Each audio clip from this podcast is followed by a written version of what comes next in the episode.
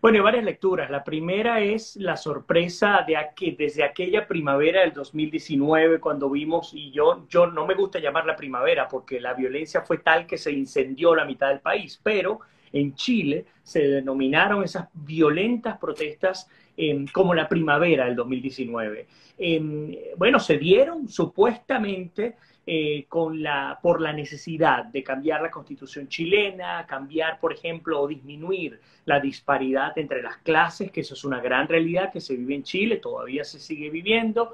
Y em, esa primavera del 2019, Sergio, terminó con un referéndum, con un plebiscito para determinar si el pueblo chileno quería o no una nueva constitución. Más del 75, 79, no recuerdo exactamente el porcentaje, pero sé que fue más del 70% de los votantes chilenos, eh, bueno, fueron a este proceso electoral y votaron a favor de una nueva constitución. Vamos a ir un poco para atrás. ¿Por qué una nueva constitución? Bueno, porque la constitución vigente en Chile fue promulgada antes de que Pinochet dejara el poder. Es una constitución bajo el amparo del ex eh, dictador Augusto eh, Pinochet. Sin embargo, vamos a hablar de esos bemoles como de costumbre. Pero bueno, en cuento corto, desde el 2019 pasan tres años, llegamos al 2022, se inicia un proceso de, de elaboración de la nueva Carta Magna que se resumió un poco menos de 200 páginas. En una carta magna que incluso estuvo leyendo varios artículos, uno de ellos de CNN, uno de los analistas decía, mira, parecía un arbolito de Navidad donde tú montabas las bolas y los adornos que te diera la gana colocar. Ah, bueno, a mí me parece que debe ir tal cosa y lo metían allí en la Constitución. Parecía que no tenía ni pie ni cabeza, pero hubo tres elementos fundamentales que definitivamente em-, empujaron el rechazo, a pesar de que la gente quiere cambio. Es interesantísimo porque, aún queriendo cambio, no votaron por votar, no apoyaron por apoyar y no siguieron por seguir. Y a mí me encanta esto, porque habla un poco de, a pesar de que Chile, a mi modo de ver, sigue estando en un, clima enrarecido desde el punto de vista político, habla de una madurez política que muchos de nuestros países no tienen. Entonces, para el momento de la elección, Sergio, Incluso cuando hubo cierre, digamos, de la campaña, por decirlo de alguna manera, cuando el propio presidente Boric estaba, se refería a la constitución, ya él prácticamente la daba por perdida. ¿Y por qué la daba por perdida? Porque las encuestas lo decían, hablaban de un rechazo claro a la reforma constitucional em, bajo el texto que estaba presentado para esta elección y tuvo que salir el presidente Boric diciendo, bueno, miren, eh, el hecho de que se llegue a la votación que se llegue, esto de ninguna manera puede suponer que es una votación contra el gobierno. Obviamente está diciendo, no convirtamos esto en plebiscito, porque él sabe que en Europa, cuando un primer ministro te pierde una reforma constitucional, automáticamente esto significa renuncia. Y no fue lo que ocurrió en Chile. Ahora, fíjate tú, de hecho, eh, se le indilga directamente al propio Boric la responsabilidad de la, de la de la derrota del rechazo, iba a decir del rechazo, no, de la derrota del, de, perdón, de la derrota del acuerdo, ¿no? Del apruebo, que era eh, la otra opción. Incluso hasta Maduro ayer expresaba sus comentarios sobre lo que pasó en Chile y decía que sentía mucho dolor por lo ocurrido, por el plebiscito y de hecho, bueno, es lo que muchos ven eh, Boris no tuvo liderazgo en, ese, en, los últimos meses, sobre todo, además de que había perdido muchísima popularidad en el país. Sí, pero otra vez, yo creo que yo creo que el punto determinante no recae en Boric, no lo creo. Ojo, él sabe el costo político que tiene, serio, mientras tú y yo y todos los que estamos conectados estamos compartiendo sobre este tema, hoy ya se están preparando, ultimando los detalles para el primer cambio de equipo de gobierno de Boric. O sea, él sabe que va a tener que hacer algo porque él sabe que esto es un coletazo, como un tsunami político contra su gestión. Ahora, Sergio, hay que estar claro en cuál era la propuesta o los principales elementos de la propuesta constitucional que hicieron que se rechazara.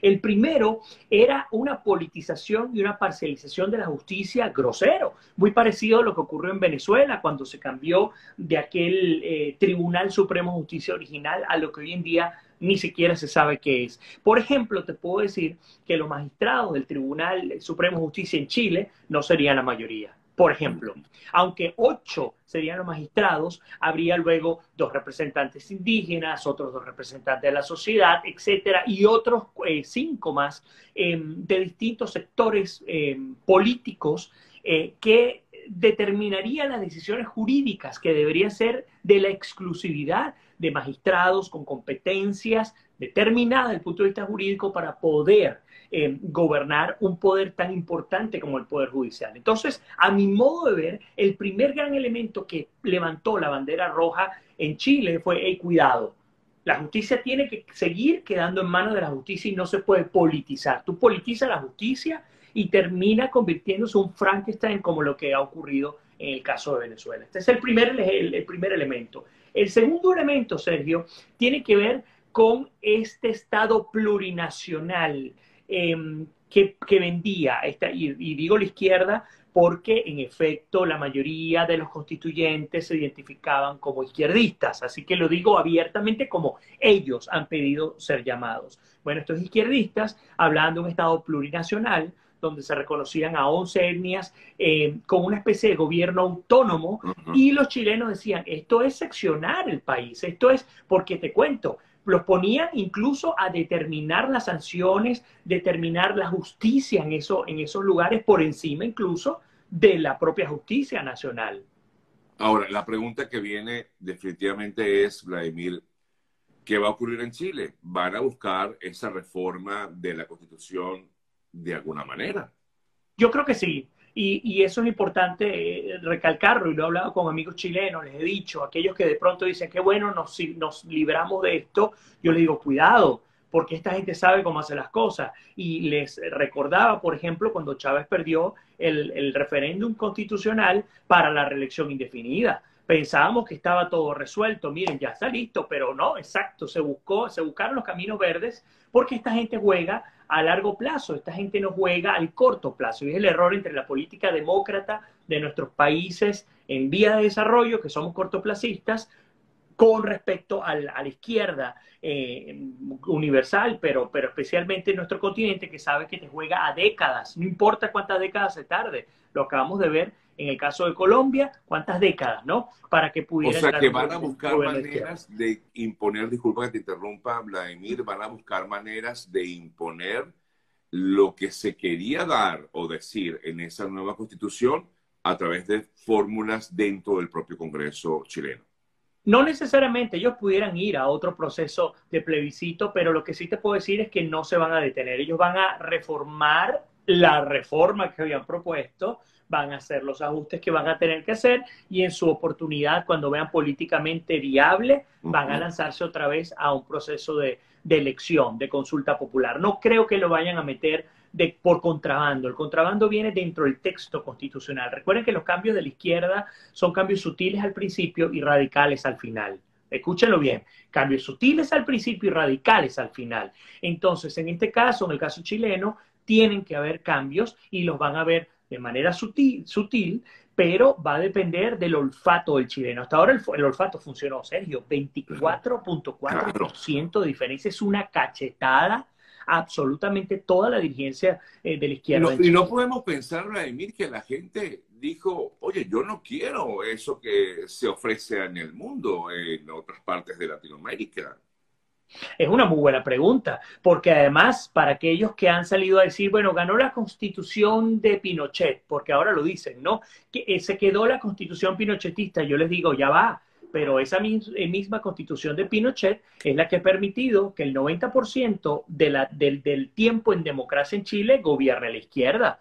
Porque en Chile, salvo Piñera, escuchen bien, salvo los dos periodos de Piñera, todos los presidentes que han pasado por allí, incluyendo Boric, han sido de izquierda, absolutamente todos los presidentes. Entonces, esa, ese juego político entre blancos y negros, entre eh, la dictadura de Pinochet y la izquierda revolucionaria, igualitaria de identidad de género, como lo venden en Chile, porque es uno de los países más extremos en términos de identidad de género, cosa que critico muchísimo, eh, pues definitivamente no existe. Porque bajo la constitución pinochetista, la izquierda, la izquierda ha gobernado. Ahora, ¿Chile necesita cambios? Obviamente lo necesita. ¿Y por qué? Porque Chile estuvo a las puertas de ser un país de primer mundo y no lo fue y no lo ha sido por la división y por, por, por, cómo se manejan las clases sociales. El, el, tema de la explotación laboral también es horrible en Chile. Eso es lo que tiene que hacer. No que ese Estado plurinacional, que es el tema del aborto, que es el tema del... porque incluso se desvía el tema de la politización, como les digo, de la justicia eh, chilena. Nada que ver. El, el, tema está en otro lugar y se puede resolver de otra manera. Ahora, eh, Boric está a la altura del cambio pues no lo sé. Un hombre que acaba de entrar al poder y que ya se ve obligado a cambiar el primer gabinete de gobierno, pues nos comienza a, hacer recordar a un Pedro Castillo que el hombre lo que ha hecho es llevar palo, pero va donde voltea. Y eh, tiene que ver con la inexperiencia, ¿no? Y tiene que ver con la, con la falta de preparación. Esperemos que le vaya bien a él, sí, por supuesto, pero definitivamente tiene que haber, y ya lo hubo, un parado a la izquierda que a través de la violencia, porque fue así, ellos lograron capitalizar, y ahí está metido el chavismo venezolano, lograron capitalizar a través de la violencia del 2019 la, la oportunidad de meter por contrabando una constitución, pero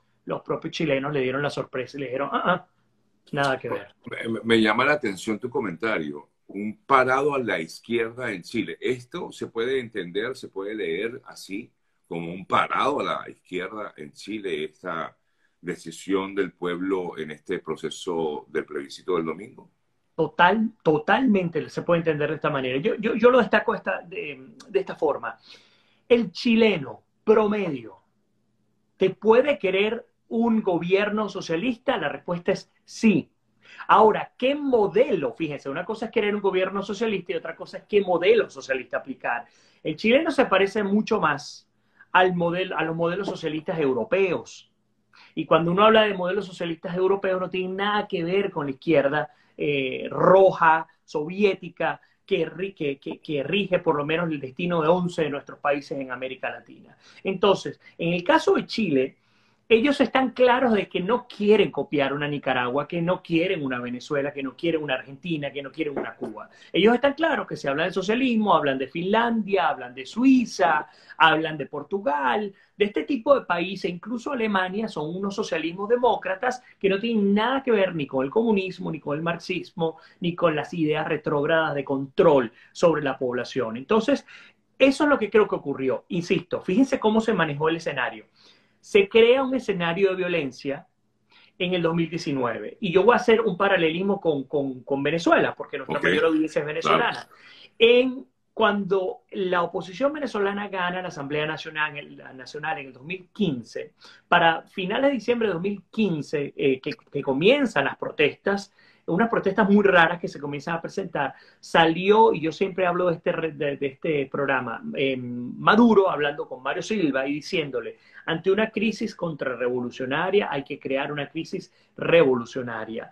Ellos crearon una, cultivaron unas protestas sociales que llevaron a crear la constituyente, perdón, la, la, Asamblea Nacional Constituyente, sí, en efecto, y comenzaron a crear poderes paralelos. En el caso de Chile, quisieron hacer algo similar. Incendiamos un país que estaba en paz, que tiene muchos problemas sociales, pero que estaba en paz, y al incendiarlo empujamos al chileno para que por vía visceral, pues termine aprobando cosas que queremos meter por contrabando. Pero, insisto, el chileno no es, no es el venezolano, el chileno no es el nicaragüense, el chileno no es el cubano. El chileno sabe que aunque quiere cambios, sabe que no se va a jugar el destino de un país que ha sido bastante estable política, económica, social y culturalmente. Así que, eh, insisto, ahora la, puesta en escena de la izquierda en Chile, a mi modo de ver, tiene que ser otra. Yo lo primero que haría si estuviera al lado de, de esa izquierda es entender que a través de la violencia no voy a convencer al chileno para que vote a mi favor, número uno. Número dos, si voy a hacer cambios sutiles, como les decía al principio, voy a tener que eliminar muchos elementos que pensé que podría meter de un solo golpe. Y al eliminar esos elementos, de pronto sí voy a poder conseguir algunos cambios que no solamente sean aprobados, sino que puedan dar un beneficio para la sociedad y un beneficio político para este grupo de personas, porque al fin y al cabo todo se trata de manejo y de cálculo, ¿no? Político, económico, social. Vladimir, pasemos a Argentina, por favor. Eh, a la película la película. Interesante, porque en verdad que hay muchas cosas de, que hablar allí. Quiero tu apreciación. ¿Qué crees, ¿Qué crees tú que pasó realmente allí? Nosotros, otra vez, las comparaciones. si algo hemos aprendido es hablar de teatros de operaciones. Los teatros de operaciones son prácticas militares que hacen los gobiernos, en las cuales hacen una puesta en escena y esa puesta de escena permite, por ejemplo, que practiquen o que hagan cambios a algunos elementos, etcétera. ¿A dónde voy? En Chile, en, Argentina, lo que hubo este primero de septiembre fue un teatro de operaciones. El mejor ejemplo de esto es que vayan al Clarín de Buenos Aires, vayan a Infobae, vayan a los principales medios de Argentina. No se está hablando de los mil millones de dólares de corrupción por el caso de la cosa pública con Cristina Fernández de Kirchner y sus socios. Se está hablando casi única y exclusivamente del intento magnicida contra Cristina Fernández y aparte de este supuesto intento, que insisto, a priori ya puedo decir que es una puesta en escena, una base para entrar otra vez al mismo, al modelo de Chile, al modelo de Venezuela, al modelo de Nicaragua, para entrar a reformas que perjudiquen las libertades individuales en, en Argentina. En Argentina ya hoy se está hablando de la promulgación de una ley contra el odio ¿Se acuerdan de la ley Mordaza? Aquellos que somos venezolanos. Bueno, en Argentina, hoy se está hablando de una posible ley contra el odio porque dan a entender que lo que ocurrió el primero de septiembre contra Cristina Fernández de Kirchner, que ya vamos a hablar de ese episodio también, fue un hecho de odio impulsado por aquellos que a través de sus redes sociales o de su libre opinión han hecho, porque aquí comenzamos con las subjetividades, han hecho o han impulsado a este tipo de individuos para que cometan este tipo de actos contra la humanidad. Así de sencillo. Bueno, ajá, pero te puedo preguntar, ¿lo que ocurrió fue un teatro? Sin duda. realmente fue un teatro? bueno, si no fue un teatro, Sergio, Cristina Fernández de Kirchner hay que evaluarla incluso psiquiátricamente, una mujer, si esto fuese real, la megalomanía es tal que por encima de su propia seguridad y su propia vida está su capital político, porque es una mujer que no se inmutó, teniendo una pistola enfrente. Una pistola además que era calibre 32, ni siquiera era una 9 milímetros, una pistola que tenía cinco balas, de las cuales nunca se cargó ninguna en la recámara, una pistola supuestamente accionada por un joven de apenas 24 años de origen brasileño, em, donde la novia lo esperaba a, poco menos de unos cuantos metros, de 15, 20 metros allí, tranquila, eh, una, una circunstancia en la que quienes recogen el armamento es la militancia que apoyaba a la peronista Cristina Fernández. Cuidado, se está construyendo una nueva Eva Perón. Está de anteojitos, está claro que necesita el peronismo. Y todo esto es para evitar el juicio que viene. No solamente eso, el peronismo necesita una nueva Perón.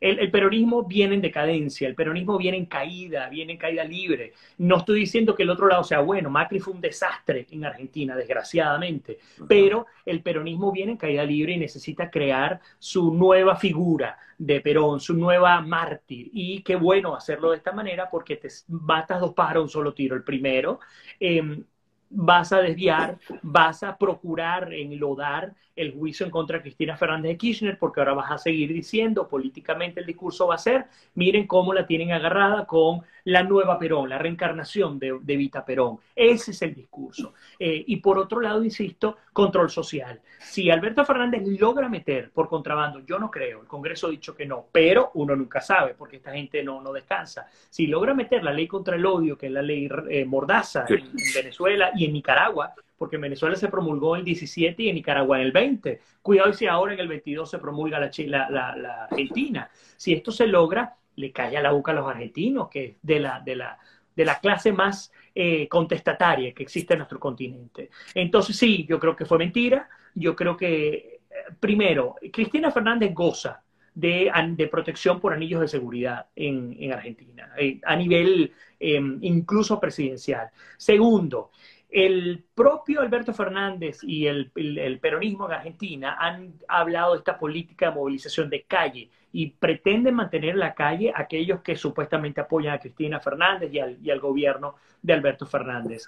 Eh, tercero, qué interesante ver cómo llegó tan fácil este individuo, y no solamente cómo llegó tan fácil, me lo decía un amigo, un colega salvadoreño, él me decía, mira, es que la cosa está tan bien montada que había una cámara justamente detrás del, del, gatillero y no solamente que se ve cuando él saca el arma, hasta suena. Cuando, cuando él acciona el arma, por supuesto no dispara, pero cuando suena el gatillo del arma. Es decir, o la suerte estaba echada de tal manera en la que todo se recogiera tan, tan, tan claramente o todo estaba tan bien montado como para que se creara esa mártir. Después de que hubo el ataque, lo primero que hace un anillo de seguridad es que retira a quien está siendo sujeto del ataque. ¿Por qué? Porque todo aquel que sabe y es experto en seguridad dice que si hay un atacante, probablemente te haya un segundo atacante en el lugar. Y eso no ocurrió tampoco.